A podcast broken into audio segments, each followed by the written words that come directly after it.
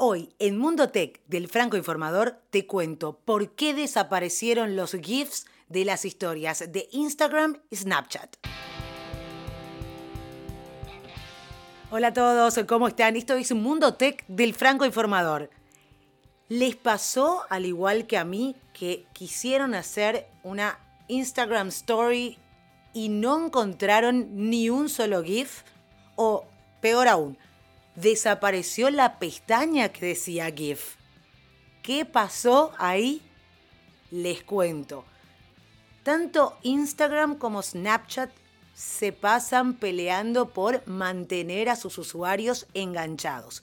Hace poquito, en enero nada más, Instagram anunciaba con bombos y platillos que agregaría los famosos GIFs de la plataforma Giphy a sus historias muchos personajes y varias personalidades, sobre todo del el mundo de la música y la moda, han hecho uso y abuso, entre comillas, claro, de los GIFs para transmitir sus historias a los fans. Pues bien, esto se acabó a raíz de un hecho con contenido racista.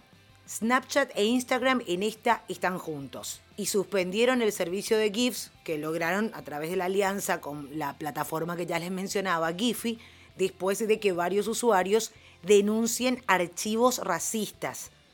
Dijeron, tan pronto como nos dimos cuenta, eliminamos el GIF y desactivamos a Giphy hasta que podamos estar seguros de que no volverá a suceder.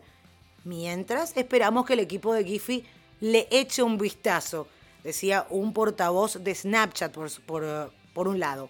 Por otra parte, Instagram también se dio cuenta de la presencia de este tipo de archivos y condenó el hecho y a la vez suspendió la alianza con la biblioteca de GIFs.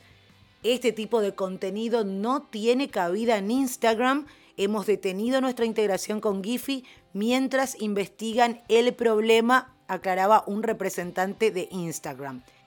Según el sitio especializado de Crunch, el archivo en cuestión apareció a una usuaria que buscaba crimen dentro de Giphy y consistía en el dibujo de un hombre blanco diciéndole a un mono que siga girando una manivela para que el número siguiera aumentando, con un mensaje que decía Nigger Crime Death Counter contador de muertes de, asociadas a crímenes de negros.